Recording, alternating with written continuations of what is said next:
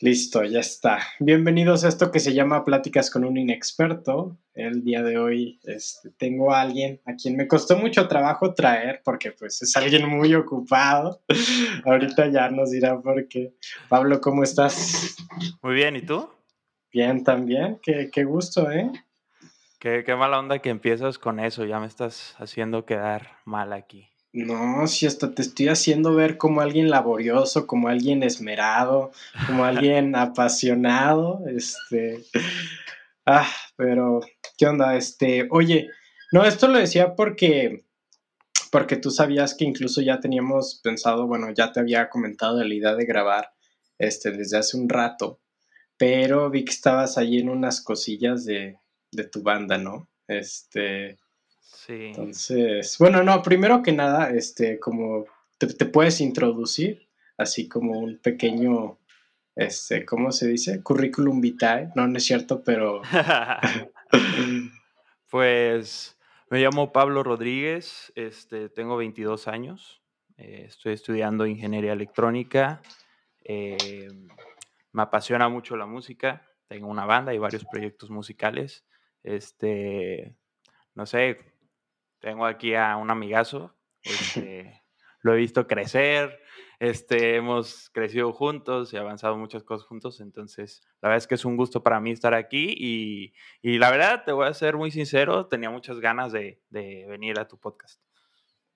Ah, ok, qué, qué padre. Y, no, sí, este, pues desde un principio más o menos cuando te enseñé el proyecto, entre tú, Bobby y a Ricky, que pues, ya los tres han estado acá, como que eran de esas personas que también he hablado de ese tema, no quiero indagar mucho en eso, pero de esas personas que siento que te pueden dar una buena crítica, no diría objetiva, porque bueno, la objetividad es algo mucho más complejo, pero como que muy honesta, entonces, pues sí, o sea, claro que desde ese momento sabía que pues, tú podías aportar algo por acá. Pero, este, ah, te quería preguntar, entonces, digo, si nos quieres contar y no es tan exclusivo, no tienes que dar mucho detalle, como en qué estabas metido entonces en, estos días. Pues estamos este, grabando un pequeño video para un nuevo sencillo que vamos a sacar con, con Soberbia. Este, pues la verdad es que bueno, porque estamos empezando eh, apenas, todavía los procesos de creativos y de producción se alargan poquito, la verdad. O sea, llevamos ya un año, un poquito más de un año trabajando y solo hemos podido trabajar tres sencillos, ¿no? Este, pues por lo mismo, ¿no? La, la, inexperiencia hace que los procesos se hagan más, más largos. Y, y pues hace una semana grabamos el video eh, se mandó la, canción a un proceso de mezcla y, mastering para que se escuche más profesional. Este, pero pues todo eso requiere trabajar con más gente, de que se role la canción por más manos y, pues eso requiere pues asentar las ideas, ¿no? Entonces, pues ahorita estamos esperando a que, a que se termine de producir para poder ya avisar cuándo vamos a estar subiendo el video y la canción a, las páginas de distribución. Mm, ok, ok. Más o menos, ¿sabes como para cuándo ya estaría como el tercer sencillo acá de...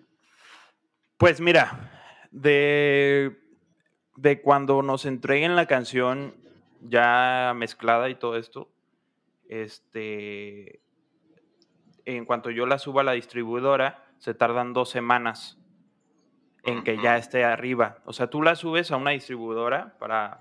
Esto por si les interesa a alguien de aquí que nos esté escuchando, este, subir contenido a Spotify. No es así como a YouTube o, a Facebook que nomás dices, ah, quiero subir esta canción. No, tienes que buscar una distribuidora. En este caso, ¿puedo decir marcas? Sí. ¿O no? Pues en este caso, yo uso una distribuidora que se llama Amuse, A-M-U-S-E. Esta simplemente hay dos tipos de, suscripciones, la, gratis y la pro. Este, la diferencia es que, bueno, la Pro te sube a más plataformas como TikTok o cosas así. La gente ya puede usarla en sus videos. Y aparte te da eh, un tiempo de entrega más rápido, de dos semanas, porque el gratis es de un mes. Entonces tienes que, desde que la subes, tienes que esperar un mes hasta que esté arriba de los, todas las plataformas. Estos tiempos de entrega se basan en que tienen que checar tu canción porque tiene que tener ciertos parámetros para que esté normalizado con todas las canciones que hay en Spotify, ¿no? No tanto de contenido ni así, sino ciertas... El sonido y así, ¿no? Ajá, que se escuche bien, que esté en, los estándares del sonido, ¿no? Entonces, estos procesos eh, tardan aproximadamente un mes, ¿no? En lo que todas las plataformas lo checan, porque no solo es Spotify, también te suben a YouTube, a Apple Music, a Deezer y todo esto. Entonces, este, ya que tienes tu distribuidora, eh, hay distintos contratos que tú tienes que agarrar. Por ejemplo, a Muse no nos quita nada de regalías, pero este, ya si quieres la suscripción Pro, que es la que vale la pena, pues pagas una mensualidad de 100 pesos, ¿no? Este, si no subes mucho contenido, pues te conviene nada más pagar el mes y básicamente la canción por subirla te va a salir 100 pesos, ¿no? Este, pero si estás subiendo mucho, a lo mejor la anual te, te conviene. Y bueno, hay otras distribuidoras que no, que no te cobran por el Pro, pero te dicen eh, de tus regalías me quedo con el 5%, 2%. Entonces, bueno, hay muchos planes que puedes ir buscando para saber cuál es la que te conviene más.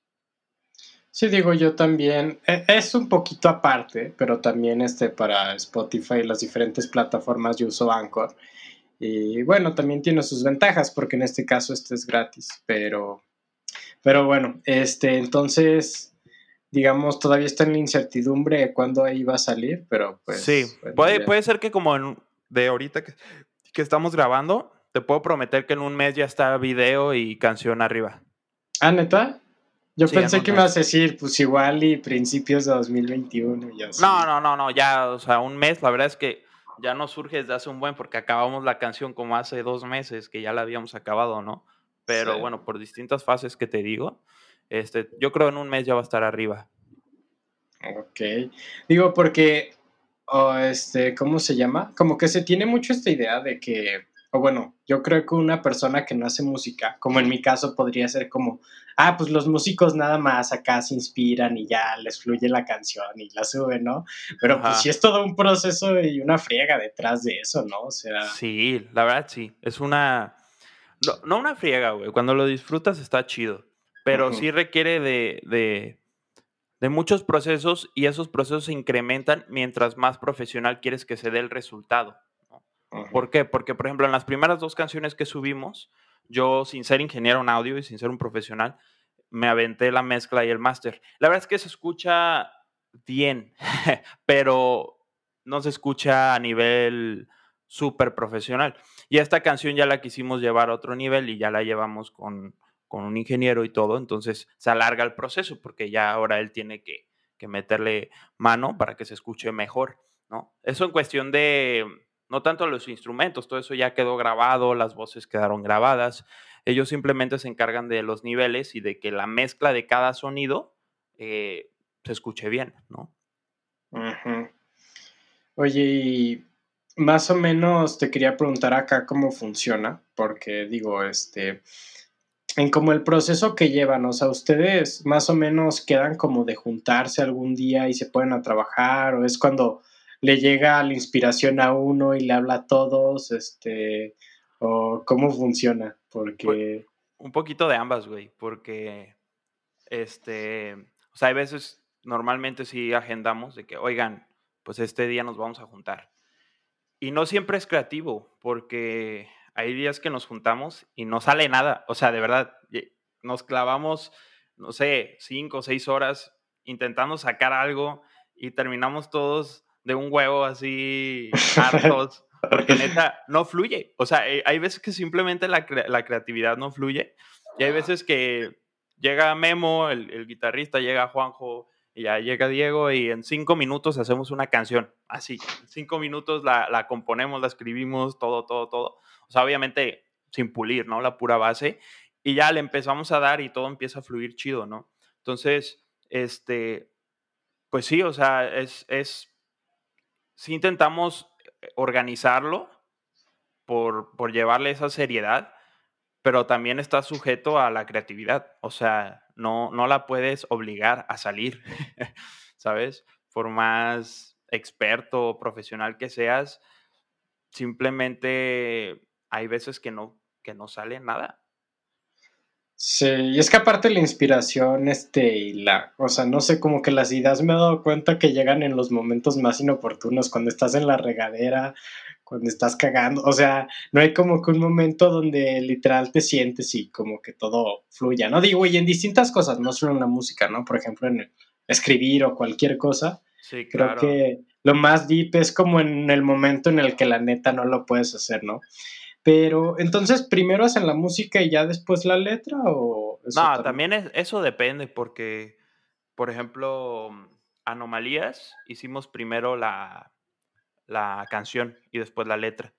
De hecho, cuando hicimos Anomalías, o sea, todavía no eh, oficializábamos que éramos soberbia ni nada, simplemente nos juntamos mi primo, mi hermano y yo, y hicimos una canción, nos empezó a gustar, le seguimos dando, dando, dando, y toda la parte instrumental de Anomalías, que a mí me gusta mucho, este, dijimos, oigan, pues hay que poner una, una, letra. Y en ese momento, o sea, todos dijimos, no mames, o sea, yo nunca he escrito una letra en mi vida. O sea, de verdad, soy capaz de escribir una. Y Memo decía también, no, pues qué pedo, o sea, pues hay que intentarlo. Y la, la verdad la, la escribió Memo eh, y ya ahí Juanjo y yo le ayudamos a pulirla poquito a poquito. Pero, pues pues así te, así te vas dando cuenta de, que, de que sí puedes, ¿no? Y vas, y vas haciendo como un método para escribir las letras. Este, no siempre se puede seguir, a veces salen diferentes, ¿no? Pero en ese caso fue así. En cambio, después, eh, en la siguiente, la de, la de No me iré, este, fue primero la, la letra. Este, y ya después hicimos toda la instrumentación y, y ya le metimos el beat y todo este rollo. Y esta última salió todo en conjunto, salió casi al mismo tiempo, o sea, fue que salió la, instrumentación y casi luego, luego la, letra. Y otras que tenemos por ahí, este, que todavía no subimos, pues te digo, o sea, a veces sale primero la letra y, luego la, canción. Lo importante de, de, de componer es entender lo que quieres transmitir. ¿Por qué? Porque si tú estás, por ejemplo, si haces primero la música y tu música transmite mucho, mucha sensación de melancolía, de tristeza o algo así, pues la letra que escribas posteriormente a eso tiene que ir acorde a lo, a lo que te hace sentir la instrumentación, ¿no? En cambio, si primero haces la letra y la letra trata de euforia, de, de no sé, de mucha alegría, pues tienes que hacer una instrumentación que, que te lleve a eso, ¿no? A final de cuentas, la música desea transmitir algo, ya sea un mensaje eh, o sensaciones.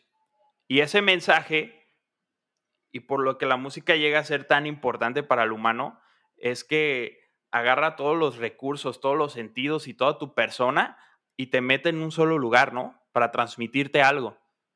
Entonces, dentro de la música está la armonía, la melodía, el ritmo, etc. Y cada uno de ellos tiene una labor para hacerte sentir algo. Por ejemplo, en, cuestión del ritmo, del tempo, los tempos bajos, eh, muy lentos, te llevan a normalmente hacerte sentir un poco más en un estado de pensamiento, de melancolía, a lo mejor de tristeza, de recuerdo. Los tempos rápidos, no sé, como de música electrónica hardstyle o, o etcétera, es más euforia y desmadre y, gritar, ¿no? O sea, y alegría, ¿sabes? Entonces, desde ahí tú tienes que, que saber en qué tempo vas a poner tu canción para transmitir la alegría o la tristeza o lo que quieras transmitir. ¿No? Entonces también dentro de las, de las armonías hay escalas que, te hacen sentir triste, hay escalas que te hacen sentir feliz, ¿no? Que te hacen sentir misterio, miedo, ¿sabes? Entonces, pues simplemente es analizar eso que quieres, que quieres transmitir y llevar ese hilo durante todo el proceso de, composición. Pero entonces diría que, dirías que es lo primero que se define, este, lo que se desea transmitir. Este, ok. Sí, claro, o sea, a veces, o sea, pero empiezas por algo, ¿sabes? O sea, no es de que digas, o sea, lo puedes hacer, lo puedes hacer. A veces yo me he puesto a pensar también con las canciones que he compuesto de, de orquesta, que digo, ok, quiero una canción que incite esto y empiezo a componer a base de eso, pero no siempre es así, ¿no? Normalmente, normalmente lo más común que nos pasa a nosotros es que me, me siento en el piano o cada quien con su instrumento y empiezas a improvisar en una escala o a tocar algo y te empieza a gustar y le empiezas a, meter, a meter, a meter, a meter hasta que lo, estructuras y ya dices, ok, esto me gustó como se escucha y me incita miedo, no sé, ok, y ya, ya sabes qué te incita y de ahí ya sigues en línea recta, ¿no? Pero normalmente la inspiración llega así, a veces sin pensarlo mucho o se te, ocurre una letra a las 2 de la mañana, cuando tienes examen mañana a las 7, y, la escribes y, no lo piensas mucho, o sea, simplemente pues lo escribes, tiene sentido y, y ya de ahí lo empiezas a analizar, ¿no? Sí, entonces supongo que no es muy separado, no es como medio simbiótico porque, o sea, entonces creo que ya me llegó un poco mejor la idea, no es como tal quiero transmitir esto, sino supongo que también el estado en el que estás, como que influyes lo que estás viviendo en ese momento. Entonces, por lo mismo, yo creo que en ese momento, como tú dices, de creatividad e inspiración, lo que sale quizá va muy acorde a. Claro. Entonces, eh, suena interesante. Oye, de hecho, tocaste algo que, también te, quería decir acá de, de lo que tú has compuesto ya por separado. Este, eh, bueno, vi que el año pasado sacaste unas cuantas cosas de eso y, y, ¿cómo se llama? Y la verdad es que creo que está muy cañón, ¿eh? O sea, la verdad, yo, yo te lo dije en su momento. ¿Qué cosa? ¿Qué cosa? La, tus propias composiciones acá de... Ah, ya, ya, de orquesta. Sí, de orquesta. Este, entonces, pues nada, supongo que la cosa debe ser muy parecida, ¿no? Aunque vi que le paraste ahí un poquito, ¿no? También. Tengo como unas cuatro canciones que no he subido por lo mismo de los tiempos eh, porque quiero mandarlas a mezclar para que se escuchen mejor. Este, pero pues por ahí los de FEF a lo mejor inconscientemente escucharon canciones mías, ¿no? En el video de Capis o en el video que sacamos en la cuarentena. Este. Ah, eran tus composiciones. Sí, sí, sí. No manches, están, no, o sea, sí, la verdad para mí sí están, este, ¿cómo se llama? O sea, no sé, cuando yo hago tarea o hago cosas así, me gusta tipo escuchar compositores así tipo Hans Zimmer y de la nada ya hasta ni puedo hacer tarea porque me siento acá bien volado, acá con el, el soundtrack de Inception, ¿no? Y es como sí, claro. acá todo. Sientes que vuelas. Sí. La, la verdad te voy a decir algo, o sea, me apasiona muchísimo mi banda y todo, pero si tuviera que decidir así, si me dijeran, la neta, tu banda va a ser top o vas a ser el compositor de música para películas número uno, así, la neta, prefiero las películas, güey.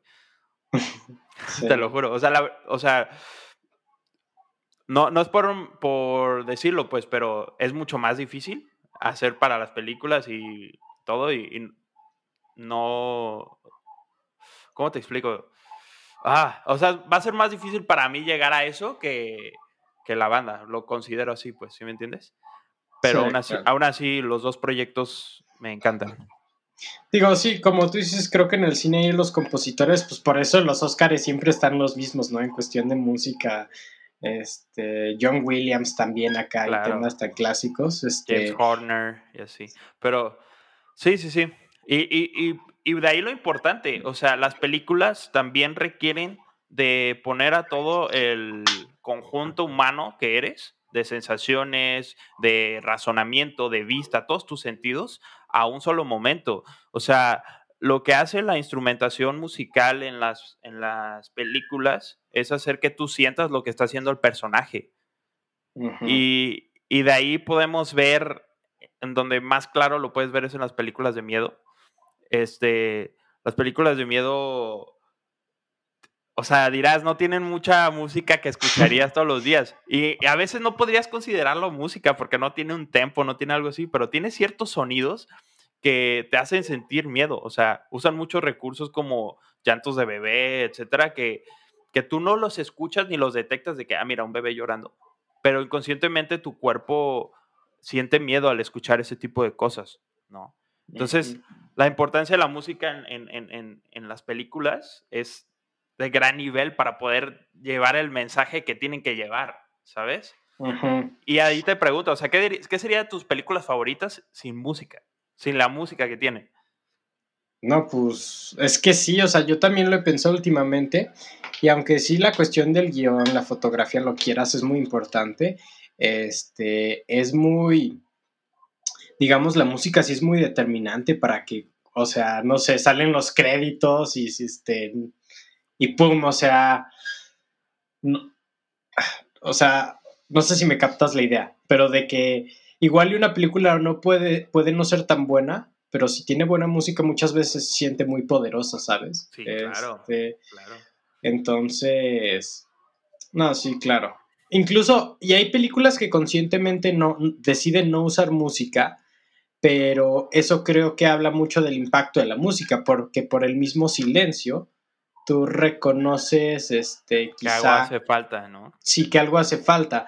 Este, por ejemplo, una película llamada Silencio, ¿no? Que no hay música, este, no sé si lo ubicas, pero que es como hecha de manera consciente sin música por el mismo, como por el mismo silencio y por la misma sensación de ahogarte en silencio que te quiere claro. dar, ¿no? Claro, y bueno, ahí es, ahí es distinto porque al pesar de que no hay música tal cual, es muy importante lo que sí llegas a escuchar. O sea, en ese, en ese tipo de películas nadie habla, nadie hace nada, pero no es de que esté totalmente en mute el audio, ¿no? Se escucha la cubeta, se escucha la gotera, se escucha la lluvia, se escuchan los pasos, se escucha lo que sea. Y, el, y, tu oído, a tener esa necesidad de escuchar, de, de escuchar para, para entender las cosas, empieza a escuchar todo eso y le causa todavía más pánico, ¿no? Entonces, también eso es un arte muy chido, algo muy bien logrado, que a pesar de no tener música, creo que fue una gran película, ¿no? Sí. Este, entonces sí, hay notas como la necesidad de eso. Pero bueno, si alguno de los integrantes acá de Soberbia escucha esto, ya sé por qué es Soberbia. Acá su amigo Pablo, no duden en abandonarlo si algo más grande surge este, que esto, ¿verdad? no, no, no, no, no me refería a eso, pero, o sea, si, si pudiera elegir una sola cosa, así de que me dijeran, mañana, o sea, mis padrinos mágicos me van a poner haciendo música donde yo quiero pues sí, o sea, sí me gustaría ser compositor de cine, ¿sí me entiendes? En lo personal, o sea, en, lo personal. En lo colectivo, soberbia es lo máximo para mí, ¿verdad? Y que justo a eso viene el nombre de soberbia, o sea, eh, mucha gente nos dice, ¿por qué soberbia? Me caga la gente soberbia. y, sí, o sea, yo creo que, a, todos nos molesta de pronto convivir con gente soberbia, pero es parte de la vida entender que todos somos soberbios en algún punto. ¿Sabes? Y cuando empezamos la banda yo traía mucho este trip sobre la soberbia porque, porque sí, llegó un punto donde lo acepté y dije, yo, yo soy muy soberbio y, esta soberbia me está haciendo pues mucho, mucho mal, ¿no? En muchas cosas, me está alejando de muchas cuestiones que, que simplemente por, por no aceptarlo, este, pues me estoy perdiendo, ¿no? Entonces, nació de eso y, y de, del hecho de, de analizar que un soberbio le es muy complicado aceptar su propia soberbia porque cree que no tiene defectos, ¿no? todo lo hago bien, todos, todos me la pelan, ¿no? y, y, el hecho de decir soy soberbio es aceptar que, que tienes algo mal. ¿no? Entonces la misma soberbia no te lo permite. Entonces de los defectos dominantes que parten del egoísmo es, es el más complicado, porque no, no te permite y te ciega a avanzar y a, cambiar y a poderlo quitar, ¿no? Entonces, este, por eso el decir somos soberbia para dejar de serlo, güey. ¿No? En el momento que dices soy soberbio, es el primer paso, o sea, estás dejando de ser soberbio por un momento y eso te permite eh, trabajar la humildad, ¿no? Entonces, por eso nos llamamos soberbia, no tanto por decir somos soberbia y todos nos la pelan, ¿no? O sea, porque no, primero que nada, no. primero que nada, no. O sea, somos una banda de garage allí normal que, pues, no tiene nada que presumir por el momento. Entonces, pues es simplemente eso. Y también nos pusimos a analizar que si tú te metes al top 100 o top 50, no sé cómo sea de Spotify, te das cuenta que hay puro solista. O sea, ¿cuántas bandas puedes reconocer ahorita solo el bendito K-pop. Pero de ahí en fuera, o sea, hay muy pocas bandas. O bueno, en el género, obviamente, el rock alternativo se mantiene, pero el rock alternativo ya no tiene el posicionamiento que tenía el rock en sus tiempos en los 70s, 80s, que incluso las bandas pop de antes eran agrupaciones. Y ahorita todo pop, reggaetón y todo es, es, es bastante por así decirlo, individualista, no, ya no se, se opta tanto por la agrupación, por la unión de fuerzas, que claro que hay unión de fuerzas, pero a final de cuentas el que da la cara es uno. y, y, no sé, o sea, eso transmite algo, ¿sabes? No sé si viste Bohemian Rhapsody. Eh, sí, hace tiempo, pero sí. Pues ahí te puedes dar cuenta que, claro que que Freddie Mercury tenía un talentazo y lo que quieras, pero su soberbia lo llegó a pensar que podía prescindir de sus compañeros. Y eso es una historia de mil, en la que uno, que claro que puede ser más prodigio que los demás, lo que tú quieras, ¿no?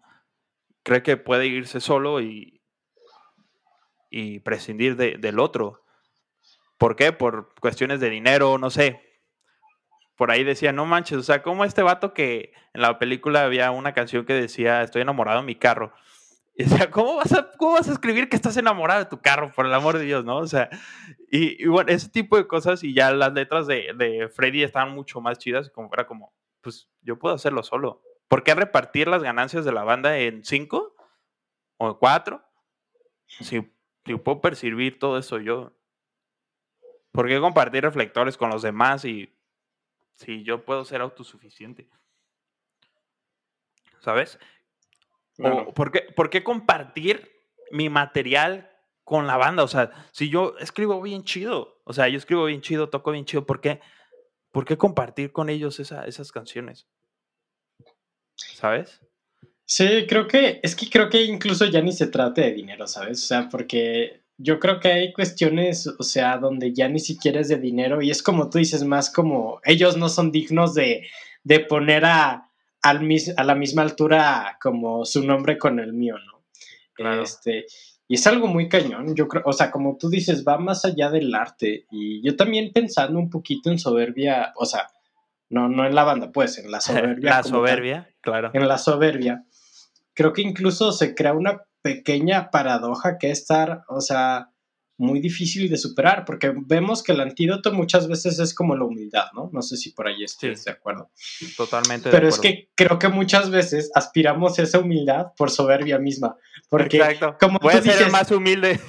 Exacto, no queremos como que nos cuesta tanto pensar que hay algo mal con nosotros que decimos, bueno, no, tengo que ser humilde, no puedo ser soberbia, ¿no? Claro. Y, ahí vienen cosas como la falsa humildad y muchas cosas que, a tal grado que, que no sé, o sea, para mí es un tema muy cañón y es como, o sea, chale, ¿cómo se, ay, perdón, cómo se combate esto, no? O sea, está, no sé, creo que ahí es cuando este, te digo, de ese tipo de pensamientos que me llegan en la regadera y de repente, no sé, como que, este, me vuelan la cabeza, ¿sabes? Este, porque a veces pareciera para mí como algo difícil de resolver, naturalmente, por naturaleza del ser humano, ¿no? Sí. Y, no, o sea, simplemente es como eso, ¿no? O sea, está pensando en eso y creo que está muy cañón. Pues como tal, se le llama defecto dominante a la soberbia a la sensualidad, ¿no? Pero entonces es algo que está totalmente arraigado a todas las personas, a, diferentes niveles, ¿no? Hay gente que, lo, que se puede notar más, ¿no? Porque en, en, los recursos de su vida, en los aspectos de su vida donde se da a ver la soberbia, a lo mejor son más vistosos que otros, ¿verdad? Pero ahí siempre está en todos, o sea, todos somos soberbios en, en distintas magnitudes, en distintas maneras. No por el hecho de que alguien sea, tenga más seguridad personal y se le note más la soberbia cuando habla o no sé, significa que alguien que sea más introvertido no sea soberbio en su imaginación, ¿no? O lo que está pensando en ese momento, ¿no? Entonces, yo creo que es, es, yo creo que no se puede totalmente deslindarse de la soberbia. O sea, la humildad la, la, va a minimizar al punto que deje de ser un problema para ti, ¿no? Pero hay ciertos aspectos de la soberbia que, que te ayudan un poco a sentirte capaz, ¿no? Pero mientras no permitas que eso te absorba y te domine, pues este, yo creo que es, es, lo correcto, ¿no? O sea, a lo que me refiero es que nunca vas, nunca vas a acabar con ella. O sea, la soberbia iba a estar. O sea, es, un defecto humano que todos tenemos, parte del egoísmo. O sea, jamás vamos a poder llegar de ser 100% egoístas. Obviamente la humildad, el ayudar a la gente, todo este asunto te ayuda a dominarla, a dominar el defecto, pero no a eliminarlo. O sea, nunca vas a dejar de serlo, pero lo dominas, dominas ese egoísmo y ese egoísmo lo llevas al servicio de otros, ¿no? Lo llevas a, poder ver por los demás, a, poder cumplir tus metas, tus logros y trascender en la vida. Pero, pero claro, o sea, no, es como un antídoto que, que mate totalmente ese defecto, porque si no, no seríamos humanos. Claro. No, sí, o sea, sí, creo que es, bueno, creo que la mayoría de los males son cosas como luchas constantes, o sea, no, no, como tú dices, no simplemente lo eliminas, este, pero sí, claro, quizá deje de ser un problema a tal punto en el que ya, en el que, es que creo que sí, como tú dices, la puedes canalizar positivamente, o, no sé si canalizar positivamente, porque tampoco quiero glorificar a la soberbia, pero este, en cuanto, creo que entre sentirse capaz y entre sentirse así como todopoderoso, como tú dices, todos me la pelan, creo que es como, este, hay una gran diferencia. Hay una gran diferencia. Y cuando con eso, este, por tu misma capacidad, haces menos a otros. Este, incluso no hacerlos menos, yo no estoy siendo avergonzando, sino tú desde tu misma, este, este, desde tus mismos pensamientos, como que ves a todos como que inferiores a ti, ahí es cuando creo que ya puedes empezar a detectarla como un problema, ¿no? Exactamente, sí, sí, sí. En ese momento la soberbia domina tus decisiones, tu pensamiento y todo. Entonces, es simplemente combatirla con humildad, pero entender que pues jamás va a desaparecer, ¿no? O sea, y que de cierta manera, pues puedes aprender de ella. ¿no? Sí, porque en el momento en el que tú dices, uy, soy súper humilde, ahí es cuando este, llegamos a donde mismo, bro. exacto, exacto, exacto. Pues Pero la verdad es que me gusta el concepto y creo que el, mismo hecho de que lo admitan sí puede ayudar mucho al, este, a, no sé, a contrarrestarlo, ¿no? Porque en un principio se establece, a ver, creo que, creo que en cualquier momento puede surgir este en cualquiera de nosotros este sentimiento, pero siento que eso los ayuda quizá a ser más empáticos el uno con el otro, ¿no? Porque pues, también, como vemos, es un sentimiento muy natural del ser humano. Todos queremos trascender y a veces sí puede ser de una forma equivocada. Este, pero pues, pues bueno, creo que está ahí este, muy interesante la cosa. Claro. Y bueno, este, también te quería preguntar, tú acá como creador junto con tu banda y en todo lo que haces, ¿qué tan responsable te sientes de cómo impacta lo que haces la música? Porque la música muchas veces, pues si hay gente, creo que es importante para el ser humano, pero a muy diferente escala, ¿no crees? O sea, hay a quienes neta una canción les puede cambiar la vida y hay quienes pues la usan para trapear, ¿sabes? Exacto, exacto. Entonces, ¿tú qué tan responsable te sientes de qué tanto puede impactar? ¿Quieres impactar? ¿Quieres simplemente expresarte o si lo ves más allá o, qué? Mira, pues en sí, si, cada vez que pueda, sí me gustaría transmitir algo en específico. Para el que, como decía Jesús, el que tenga oídos que oiga. No, va, va, a haber mucha gente que no se da cuenta de lo que quisimos transmitir en ninguna de nuestras canciones.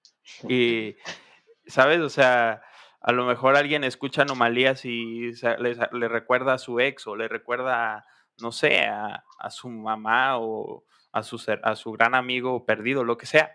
Pero en sí jamás van a saber del todo hasta que Memo diga lo que él quiso transmitir, al final de cuentas, ¿no?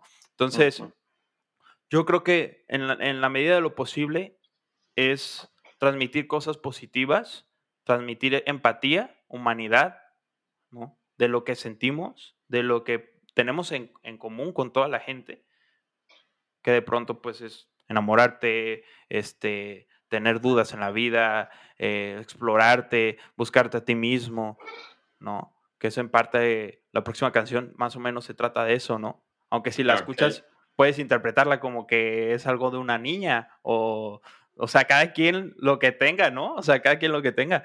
Pero a final de cuentas, la manera en la que escribimos en Soberbia deja un libro abierto para que tú lo tomes y lo interpretes como tú quieras.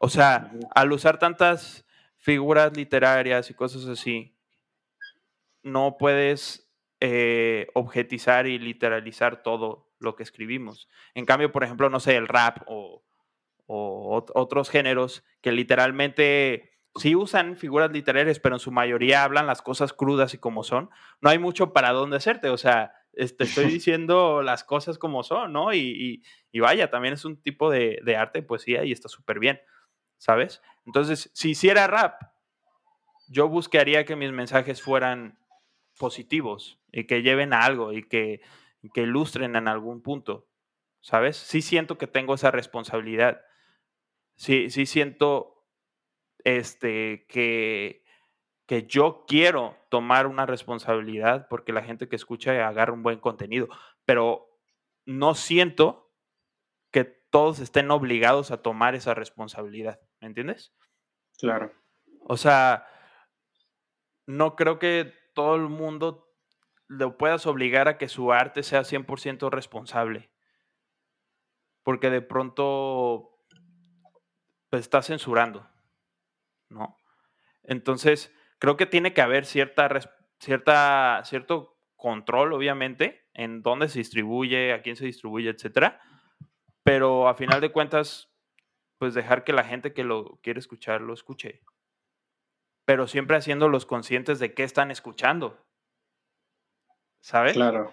O sea, oye, estás escuchando esto, incita esto, ¿estás de acuerdo? ¿Quieres seguirlo escuchando? Ok, sí o no pero, pero creo que cada quien tiene la libertad de, hacerlo. O mínimo así funciona ahorita el mundo. Ya no sé cuándo censuren redes sociales y todo eso cómo va a funcionar, pero... Pues ya la censura, ¿no? Más o menos. Claro, claro, pero pues sí, o sea... No sé, creo que todos tienen esa, esa, esa libertad de hacerlo, pero siempre abiertos al diálogo y a cuestionar tu mensaje. Es que claro, sí, porque en el momento en el que se... O sea, yo, yo sí soy de la idea de que obviamente hay que ser cuidadosos para obviamente ser conscientes de toda la diversidad, de todo tipo de personas que hay en el mundo, este, o sea, digamos, obviamente creo que eso ha venido un poquito la corrección política, como se le ha dicho al no querer excluir a nadie así, pero creo que últimamente ya también se ha convertido en mensajes que generalmente no son aceptados, mejor los censuramos, ¿no? Pero ahí estás limitando como creo que esa expresión humana que sea por el arte. O sea, para mí también, y a ver, yo no sé nada, quizá puede sonar muy mamador, pero, pero pues bueno, es como al menos lo que me parece. Creo que no tiene... Yo creo que obviamente sí hay en cierta medida lo posible buscar transmitir cosas buenas, pero el problema es cuando se, se quieren transmitir de manera muy directa. Bueno, yo creo que ahí sí se pierde mucho, ¿no? Este, entonces, pues sí, ¿no? Como ahorita que estábamos hablando un poco de cine y así, ¿no? Las feel good movies, las películas donde el protagonista es bueno y donde sí tiene un problema pero lo supera. O sea, creo que esas películas son muchas veces muy poco humanas y te identificas poco porque simplemente te quieren dar un mensaje bueno de manera muy directa y es como así, ah, todo es súper rosa, todo es súper feliz, ¿no? Este, en cambio, ya hay otro tipo de arte que te muestra más como este otro tipo de cosas relacionadas con la tristeza, la melancolía, el egoísmo humano, pero que a final de cuentas, este, pues creo que te puedes sentir más identificado y a final de cuentas creo que un poquito de eso se trata el arte, ¿no? Como reflejar de cierta manera esa humanidad y no simplemente superficializarla, no sé si está bien dicho, pero para transmitir ahora sí que cosas rosas, ¿sabes? Entonces. Sí, sí, sí. Y bueno, o sea, creo que ahí la, la pregunta era totalmente personal, o sea, si me, a mí sí, sí me siento responsable del contenido, ¿sí me entiendes? Y es algo que, hemos platicado con la banda. Yo les decía, oigan, pues no sé qué opinen, pero pues a mí no me gustaría transmitir basura o, o cosas malas, ni siquiera en nuestros videos. O sea, en los videos musicales que lleguemos a hacer en el futuro. O sea, que, que también transmiten algo chido. O sea, ¿sabes? Entonces, pues sí. Pero pues queda ahí como muy abierto porque hay muchas opiniones al respecto. Incluso, pues a veces no sé ni qué pensar, ¿sabes? Porque, pues, hablando un poquito de lo que transmite y de los mensajes y de que hay que ser consciente de lo que transmiten cierta, ciertos géneros, podríamos hablar un chingo del reggaetón, güey. ¿Sabes? Sí, claro. Ve, ahorita hablamos del top 50, analizar que hay puro solista, lo que quieras. Pero analiza también el top 50 y es puro reggaetón. O sea, eso es lo que nos dice que la mayoría de la gente del mundo escucha reggaetón. ¿Y eso qué quiere decir? Que la mayoría de la gente del mundo está recibiendo cierto mensaje por el reggaetón. Unos ni siquiera lo escuchan, ¿no? Es como ir por un museo de pintura y ver una pintura y y verla y ya, y pasar. Y simplemente. ah, está padre. Ah, está padre, está chido. Y mucha gente así escucha reggaetón, ¿no? Porque ah, está chido. Pero hay gente que a lo mejor sí recibe más los mensajes, ¿no? De que se quedan viendo un ratito y ven que la pintura tiene cierto claro oscuro y, ya sabes todo lo que pueden decir, ¿no? De que mira, en la mano tiene una botella y esto significa esto, no sé. Entonces, pero a final de cuentas, el simple hecho de, de verlo pues, está susceptible a recibir un mensaje sea amplio o corto, recibes un mensaje. Y yo no quiero verme así como el reggaetón es del diablo ni nada así. O sea, de verdad, a mí me gusta, me gusta el reggaetón, la verdad. O sea, pero sí, sí soy consciente de lo que estoy escuchando y sí me hace cuestionarme, oye, o sea, pues, ¿qué pedo con esto, no? Entonces, analizándolo un poquito desde la parte musical, no quiero hacer aquí un análisis, pero sí pude llegar a comprender que en su mayoría todas las partes del reggaetón incitan a la sexualidad.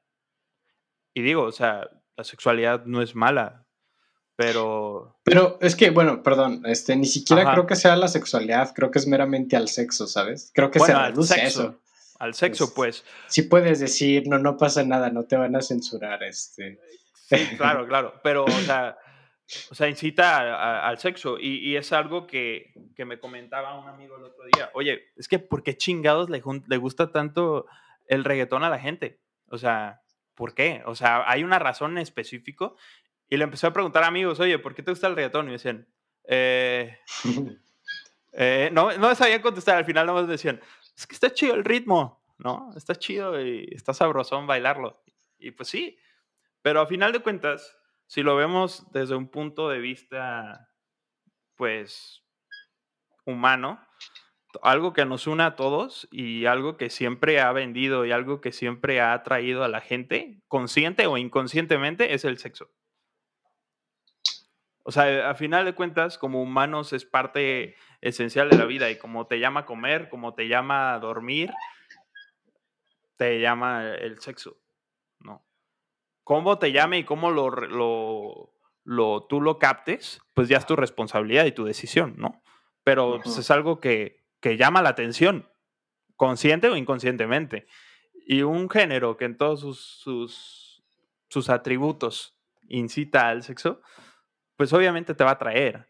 Y por eso mucha gente, muchas veces decimos, no mames, es que ponen reggaetón y inconscientemente te pones a bailar porque, porque te llama, ¿no? ¿Sabes? O sea, es, un, ritmo que, nos une. De hecho, el ritmo del reggaetón viene de ciertas culturas un poco más tribales, ¿no? antiguas. Es, un ritmo muy primitivo que nos une desde, si lo quieren ver así, desde los anales de la historia. O sea, em, entonces desde el mismo ritmo es, es algo que, une a todos, desde el, mensaje que es no siempre, pero en su mayoría sexo.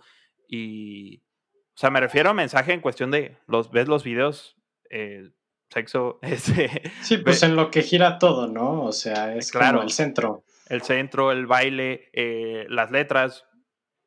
Escuchen con atención una letra de reggaetón y, y ya. Hay sus excepciones, ¿no? Camilo, Sebastián Yatra de pronto no, no sexualizan tanto, pero, hay canciones en las que nada más dicen sus nombres y, ya, como que.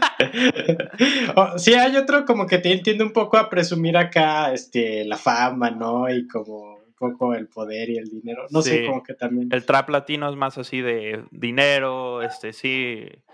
Éramos pobres y ahora, mira, tenemos Lamborghinis. Entonces, pues bueno, son cosas que, que a todo el mundo les llama: el dinero, fama, sexo.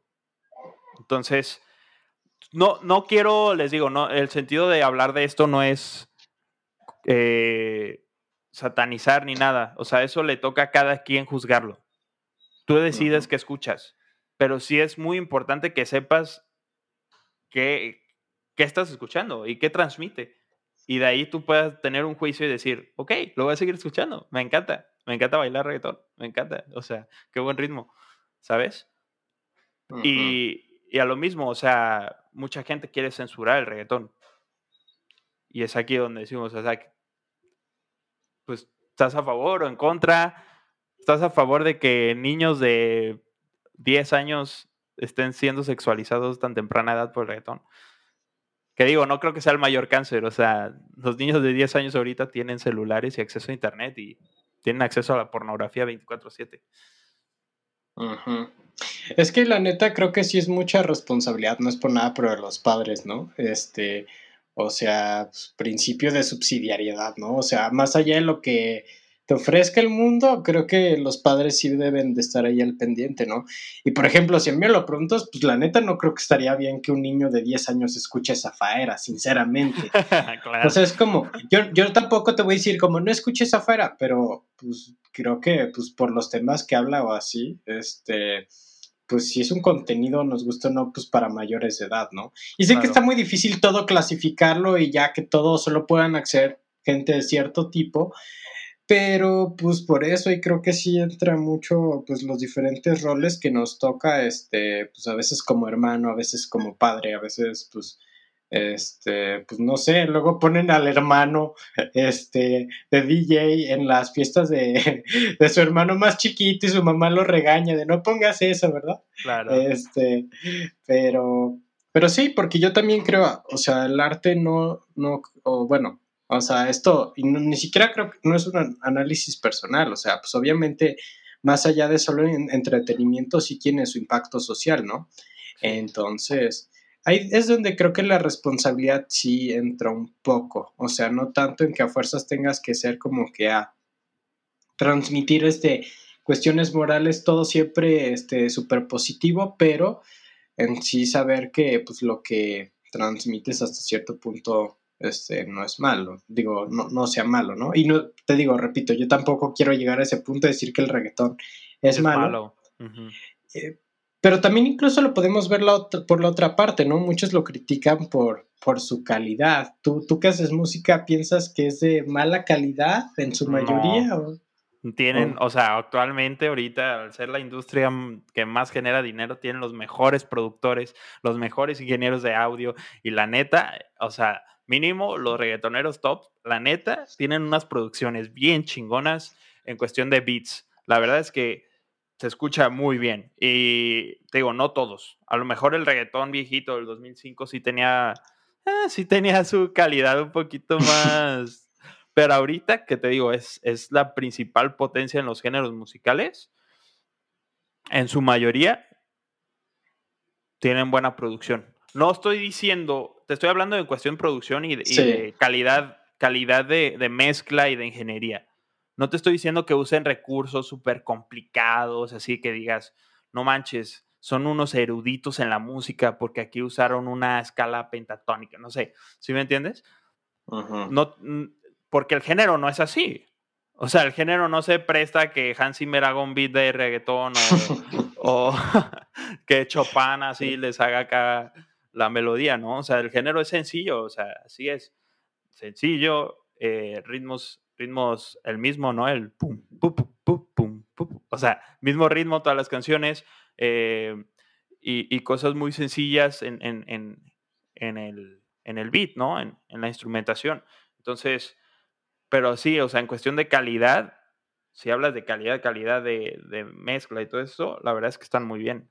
Sí, yo, yo me refería, creo que luego ya te fuiste para allá, este, como calidad, no, no en cuanto a edición y, producción, porque eso pues sabemos que hasta cierto punto el dinero lo resuelve, sino como en cuestión como artesanal, o sea, es como, ahora sí que también hay mucho meme de eso, el rockerito que dice, eso no es música, este, y cosas así. Yo no creo eso, te voy a decir por qué, o sea, como hay muchos géneros, hay eh, muchas maneras de pintar, y mucha gente dice que lo que hace Picasso no es arte. ¿no? Pero a ver, píntate un cuadro así, o sea. Claro. Dentro de la sencillez y de la complejez, o no sé cómo se diga, hay cierto arte y hay cierto, cierta dificultad. Mucha gente también decía lo mismo en la música electrónica. Decía cuando en su momento, en el 2011, 2013, que la música electrónica era el hit del momento, también los rockeritos decían, eso no es música, que no sé qué. Y así. Y la verdad es que hubo un momento en donde yo estaba produciendo música electrónica en la secundaria y en la prepa. Y la verdad es que no podía, o sea, no podía sacar cosas. O sea, por más de que digas, es algo sin chiste, sencillo, lo que tú quieras. No, de verdad, o sea, no me salían cosas muy padres.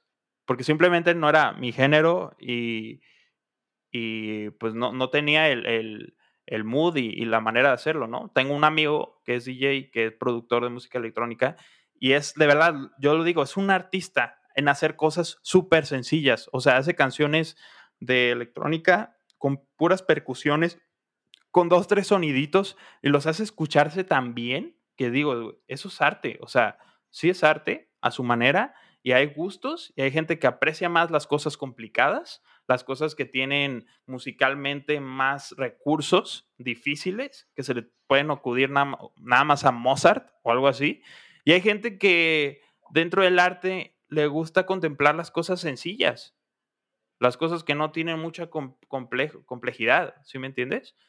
Y así te puedes ir a lo que tú quieras, a la pintura, al cine. Hay gente que le gusta el cine de arte, ¿por qué? Porque no tienen recursos como los otros del cine, no, no tienen los recursos de Marvel. No, no te creas, pero gente que le gusta más el cine de arte por ciertas cosas, por complejidades de tomas, porque dicen, no manches, esta película la hicieron en una sola toma, toda, completa, no hicieron corte en ningún momento y eso me llama mucho. Y hay gente que ni siquiera lo nota, que ni siquiera le, atrae eso. Dice, no, a mí me atraen los efectos especiales y que no sea natural y que todo el espacio sea hecho por computadora. A mí me encanta eso, ¿sabes? Y hay gente que dice, no, no, a mí me gustan las películas donde no usan ni una gota de, de efecto especial, ni de maquillaje, ni nada. Entonces, digo, o sea, su arte, su, complejidad eh, está en todos los rubros. Ya solo son tus gustos y lo que tú logres apreciar dentro del arte. Que digo, sí, tendemos a, no sé, como a confundir muchas veces complejo con, con profundo, ¿no? Y muchas veces una trama, una melodía, este, no sé, una obra de teatro incluso, cualquier pintura puede ser muy sencilla, pero a la vez puede ser profunda, ¿no? Y eso también tiene que ver un poquito con el valor que uno desde su propia subjetividad yo creo que le atribuye, ¿no? También creo que pues para eso está abierto, ¿no? Para la autointerpretación y autopercepción de lo que sea que se te dio, ¿no? Como tú dijiste, ¿Memo es quien escribe? ¿O, pues, el que...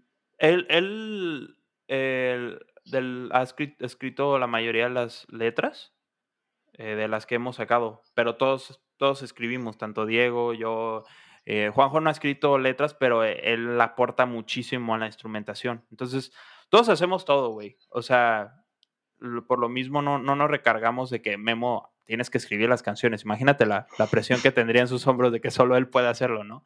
Pero sí, yo he escrito canciones, Memo ha escrito, Diego ha escrito letras y dentro de la instrumentación a veces yo las empiezo, a veces las empieza Memo, a veces las empieza Juanjo, entonces es de todo. Sí, es que justamente eso iba, ¿no? Tú dijiste, a menos de que Memo explicara este, la canción, este, claro. Eh, se explicaría por completo lo que quiso decir, lo cual, bueno, aquí veo dos cosas, ¿no? Primero, quién sabe si Memo podría explicar, y no, no digo Memo, porque yo no conozco a Memo, pero o sea, cualquier persona, incluso cuando hizo algo, sabría explicar por completo la complejidad de lo que él mismo quiso expresar. Y otra, creo que pierde un poco el chiste, ¿no? Porque también, pues, es como, o sea, muchas veces nos esforzamos por, creo que, este entender lo que el artista quiso decir o qué sentía, lo cual creo que sí tiene cierta importancia, pero pues creo que todo está hecho también para que nosotros le demos como esa importancia por, este, por nosotros mismos, ¿no? Y es aquí donde, te, donde podemos platicar de otra cosa súper... A ver. O sea, súper complicada, ¿no? Porque ¿cómo puedes juzgar una canción por la persona que lo escribe? ¿No? Creo que ya lo habías hablado en uno de tus podcasts, que lo que importa es el artista o el arte. Mm, ¿Neta? ¿Ya lo había hablado? Sí, alguna vez lo platicaste.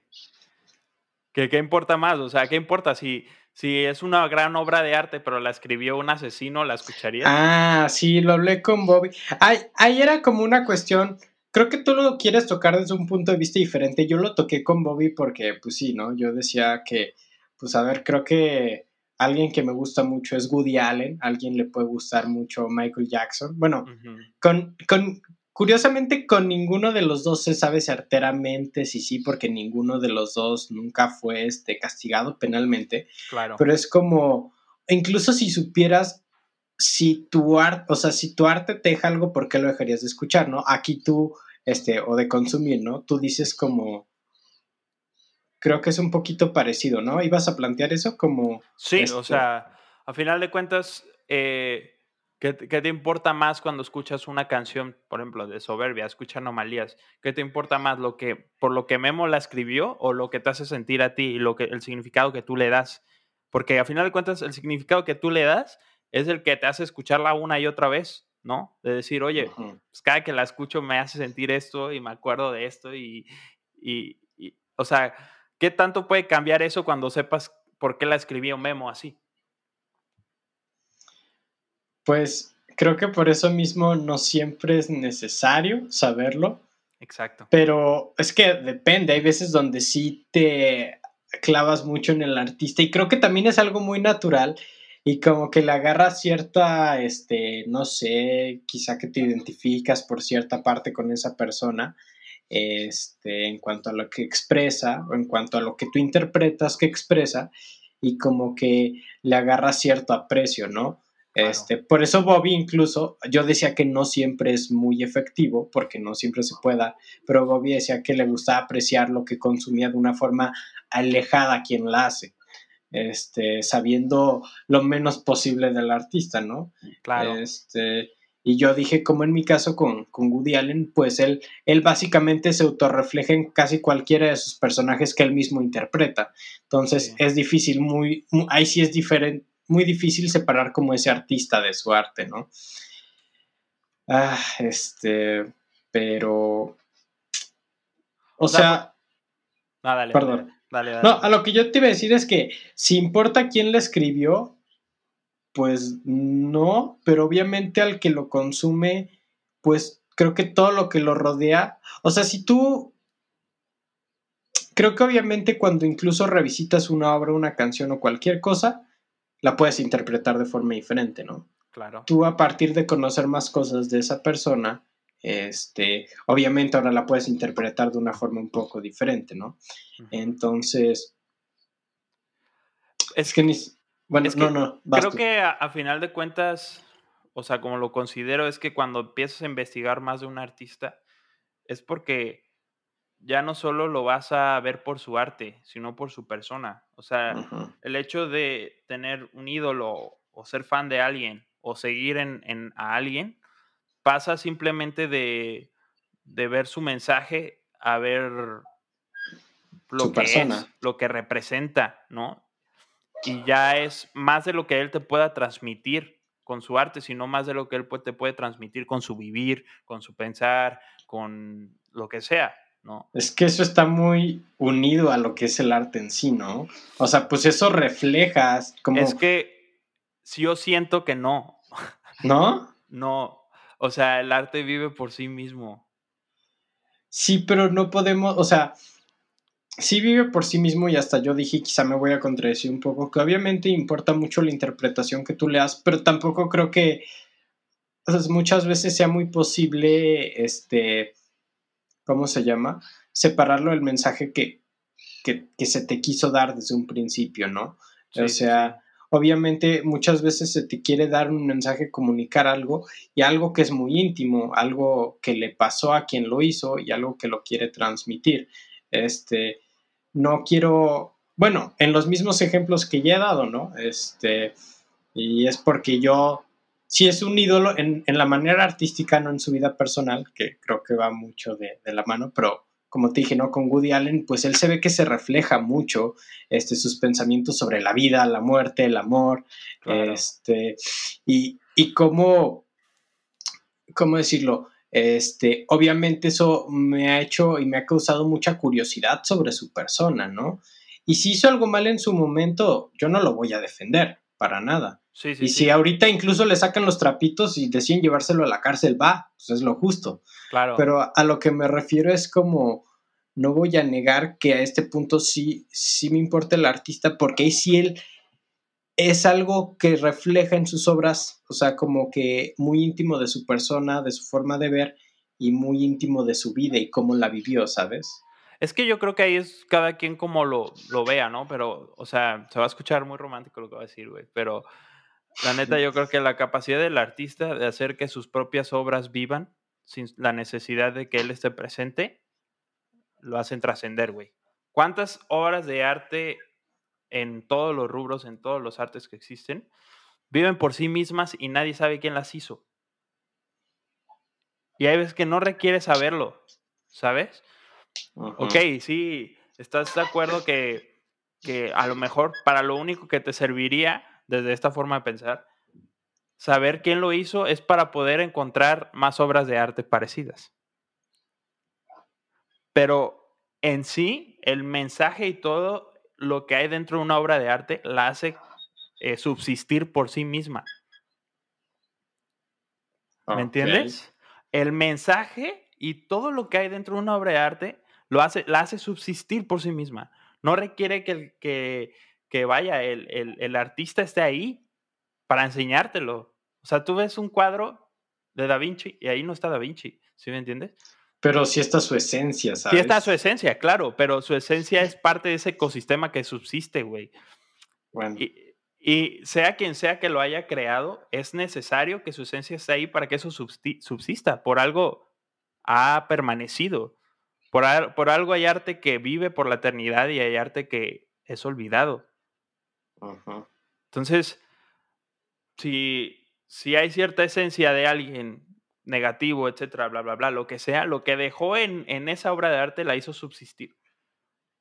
Y lo que hay que ver es lo que esa obra de arte me transmite. Ya, si quiero llevarlo a otro nivel y quiero analizar al artista y quiero que el artista me transmita algo, ya como persona, ya es tu decisión y ahí ya tú puedes ver si, si fue un pederasta o si fue un asesino, si no, no estaba de acuerdo con tu manera de pensar o lo que sea. ¿Sabes? Y esto, ah, digo, se ve mucho, por ejemplo, en, los grupos católicos que no te dejan poner música cristiana para alabar a Dios. ¿Sabes? Hay tantas canciones de nuestros hermanos separados que, que vaya, que por sí mismas subsisten y tienen, están llenas de Dios y están llenas de Jesús y, y no tienes que ver quién la hizo, ¿sabes? Y más si tú la usas para adorar a Dios, o sea, no hay mensajes ocultos, no hay nada que, que, lo pueda dar otra interpretación, ¿sí me entiendes? O sea, y, date, a pensar en todas las obras de artes que tienen, que tenían otro sentido, que tenían otra, otra, ah, otra iniciativa del artista, y que a final de cuentas subsistió de otra manera y la gente la recuerda por, por no lo que él quiso hacer. No sé si te venga una a la mente, así que digas, oye, toda la gente piensa que esta canción se trata de esto y en realidad es de que es, no sé, que tal cosa. ¿Sabes? Hay muchos ejemplos, hay muchos ejemplos. Pero al final de cuentas la obra de arte subsiste porque lo que la gente puede recibir y percibir, no por tanto la intención. La intención se la queda al artista y si no la externa, jamás la vas a ver nadie. ¿Sabes? Porque es un ecosistema aparte. Y es parte de, de, la, de dejar la soberbia del artista de lado, entender que tus hijos, que son tus obras de arte, van a vivir por sí solas en algún punto, van a madurar y van a irse de la casa. ¿Sabes? Sí. E, entiendo, este, a mí, de hecho, me hiciste pensar, no se me viene como ninguna obra de arte a la mente, y por eso te digo, este, ya, sin repetirme mucho, ¿no? Creo que la interpretación que uno le da a final de cuentas, sí, este, lo es importante, porque a final de cuentas creo que una obra siempre va a durar más tiempo mientras es recibida, o sea, Tú obviamente creo que tiene la función de que alguien haga su obra y exprese lo que quiera expresar, pero ese es un momento muy, este, muy chiquito comparado con lo que tú dices, ¿no? Si trasciende en el tiempo, este, va a haber mucho más tiempo en el que la gente la va a admirar y le va a dar sus propias interpretaciones, ¿no? Claro. Entonces, creo que ya entendí un poco más tu punto y sí entiendo, ¿no? Creo que eh, este, subsiste por sí mismo este, no se me viene como que a la mente una obra de arte. No sé si tú tenías un ejemplo como que ya la... Pues tenía más antes, porque ya había hablado de esto con un amigo, pero ahorita solo me viene a la mente Cara Luna. Este, que bueno... Se lo eso no viene el mar, Ajá, que ya no sé si es real o no, ya leí un artículo que era mentira, pero, pero digo, o sea, mucha gente no lo interpretaba así, ¿no?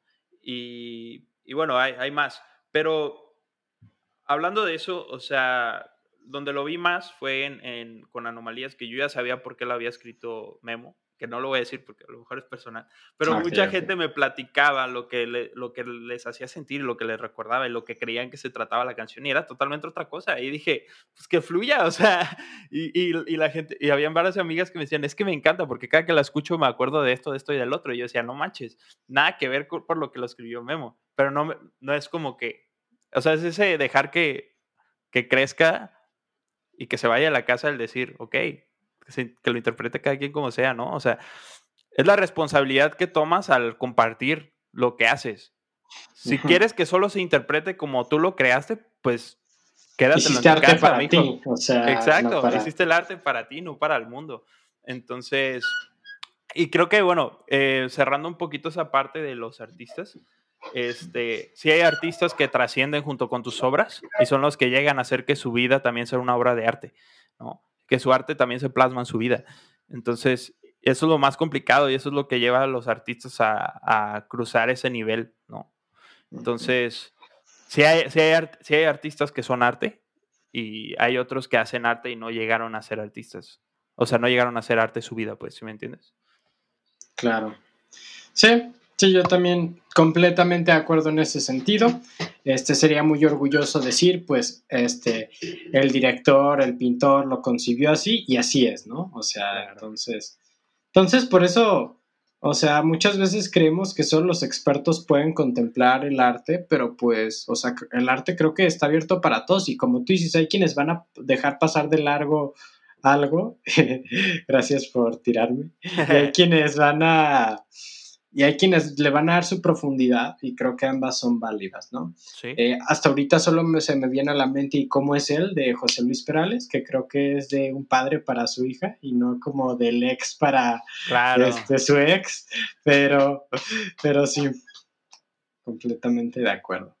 Y, y, te digo, es, es, el, lo que está implícito al compartir tu arte, o sea, que cada quien lo pueda interpretar como quiera y, y no puedes eh, menospreciar o seccionar a la gente que quieres que escuche tu música o que vea tus pinturas o que escuche tu podcast, güey. ¿Sí me entiendes? y, y, no puedes, y no puedes influir en las decisiones y en, en, lo que la gente piensa de las cosas, porque, te digo, ya subsiste por sí solo y está abierto a que cada quien lo interprete, este, que cada quien lo perdón, que cada quien lo interprete pues como, como quiere o, piense lo que, lo que quiera de él, o sea, ahí está, está para todos, ¿sabes? Claro, esa parte este, la entiendo.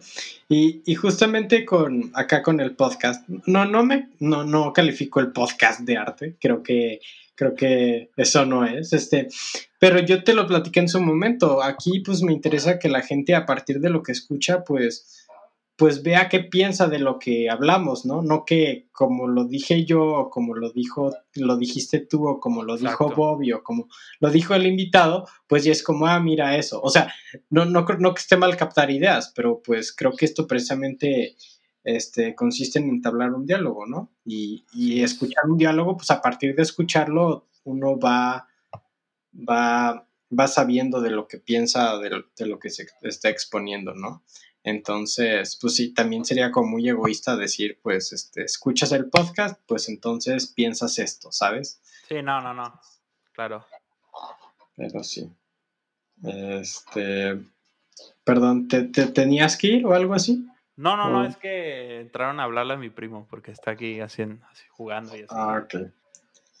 Este, nada más te quería hacer una pregunta medio random para cerrar porque ya llevamos una hora diez, jeje. Sí. Eres, tienes el récord del episodio más largo. Este. es que, es que no te lo quiero plantear así porque sé un poquito tu respuesta, pero a mí también es algo que me causa conflicto. O ¿hasta qué punto tú crees en el destino? ¿O sea, eres totalmente escéptico a él? ¿O si crees que este, o no de destino, pero quizá un poco combinado con, con la religión y así, este, digamos, como una intención, un propósito detrás de tu vida o algo así? Sé que está incluso un poquito deep, pero quería ver qué, qué pensabas. Pues, ay, güey, ¿quieres que no se alargue este pedazo?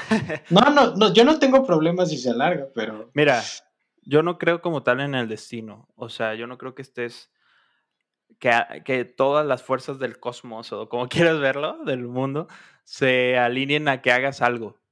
Yo creo que tú al estar hecho de cierta manera y al tener ciertas virtudes, ciertos defectos, cierta historia, eh, hay algo en la vida en donde vas a encajar de la mejor manera y pudieras decir que estás destinado a hacer eso. ¿Me entiendes? Pero no, no creo que todo conspire para que tú lo hagas, ni que todo en la vida se va a acomodar para que tú hagas eso, ¿sí me entiendes? O sea, como quieras verlo, o sea, de, Dios, sí hay, hay algo de como Dios te creó en lo que, en lo que puedes encajar, como, como, no sé, correr como mantequilla en el virote, ¿sí me entiendes? O sea, ¿por qué? Porque todas tus cualidades y todo lo que tú eres eh, encaja perfectamente en eso que tú decides hacer. Y digo decides porque justamente creo totalmente en la libertad que nos da Dios ¿no? De decidir y que somos totalmente libres. Y todas esas visiones de que estoy destinado a hacer esto o estamos destinados a, hacer juntos, a estar juntos, ¿no? O sea, con tu novia, ¿no? que el destino siempre nos quiso juntos y tú y yo estamos destinados a estar juntos. Para mí eso te quita toda la libertad completa, le quita toda la belleza al amor de decir, o sea, no estoy destinado ni atado a estar contigo, y por eso que no estoy atado a estar contigo, decido estar contigo, ¿no? Y soy libre de decidirlo. ¿Sí me entiendes? Entonces, no creo, no creo que tenga que ser así, ¿no? Que todo esté escrito, que todo esté ya este, puesto, sino que conforme te vas conociendo y vas eh, viendo lo que Dios ha hecho en ti y lo que Dios es, encuentras su voluntad, pero la encuentras dentro de tu voluntad de hacer las cosas. ¿Me entiendes? claro. O sea, a final de cuentas, lo observas y conoces las cosas como son, te conoces con todas tus cualidades, ves a Dios en ti y dices, tengo la libertad de decidir hacer esto, por eso lo hago. Y esa es la voluntad de Dios, no, no es de que todo lo que me pasa sin que, sin que yo tenga poder sobre ello, es lo que Dios quiere que me suceda. Yo creo que Dios actúa más en nuestro entendimiento. Para eso existen los dones del Espíritu Santo. ¿no? Y Dios es ahí donde nos lleva a, hacer su plan, no tanto en las cosas que, que nos llevan a, llegar a cierto lugar o hacer cierta cosa sin que nosotros las controlemos, sino en lo que de verdad, por la oración y por el discernimiento, puedes llegar a escuchar a Dios y saber pues, lo que quieres de tu vida y en dónde vas a correr como mantequilla en el pan, ¿no? Porque yo, yo de chico, y de, o sea, cuando era un poco más, bueno, sí hace como unos cinco años, sí romantizaba mucho la idea del destino y decir, no, pues sí, este, hay un destino y todo lo que pasa tiene que pasar y así, este, y me doy cuenta de muchas cosas, pero también hablando con un sacerdote me dijo lo que tú me decías, ¿no? Como la voluntad de Dios muchas veces está unada a tu, a tu, o sea, se refleja mucho en tu misma voluntad, no en tu mismo impulso ni en tu mismo egoísmo, pero sí en como lo que podríamos, podríamos calificar como voluntad, ¿no? Y a lo que voy con esto es, sí, sí me he dado cuenta de que quizá el destino, o sea, bueno, me he hecho como más escéptico al concepto, pero hasta cierto punto creo que también romantizamos la idea de que como no hay un destino, tú puedes hacer lo que quieras con tu vida. Este, y pues no, nos vemos limitados, sinceramente. O sea, es hasta cierto punto tú tampoco eres el escritor completo de tu vida. También tus condiciones escriben un poco ahí ah, lo que te va a suceder, ¿no? Sí, con hacer lo que quieras, no digo de, o sea, no, no me estoy yendo por el lado moral, me estoy diciendo, me estoy yendo por el lado de que... Lo que tú quieres hacer y... Sí, que no estamos limitados y sí, entonces si tú tienes este sueño, tú, tú, tú, puedes trabajar por él, ¿no? Porque como no hay un destino y es como... No, claro. Tampoco somos los propios escritores de nuestra vida, que normalmente cuando pensamos que no hay un destino así lo concebimos. Y sí, pero hasta cierto punto no. Somos los escritores con las mismas limitaciones que tenemos. No podría ser escritor porque el escritor no actúa. El escritor escribe una historia y tiene todos los recursos que quiera para hacerla. Ajá.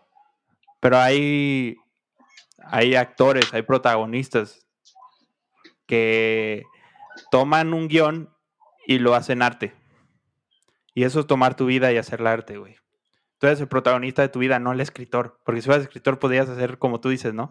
Lo que tú quieras, o sea, escribes algo y eso es. Hay un escritor aquí que puso las condiciones de la naturaleza y de la vida y, y, hay cosas dentro del guion que no puedes cambiar, ¿no? Naciste en México, güey. ¿Sabes? Pero el actor a final de cuentas es el que, pues de cierta manera, lo vive, vive el guion y lo lleva a hacer arte.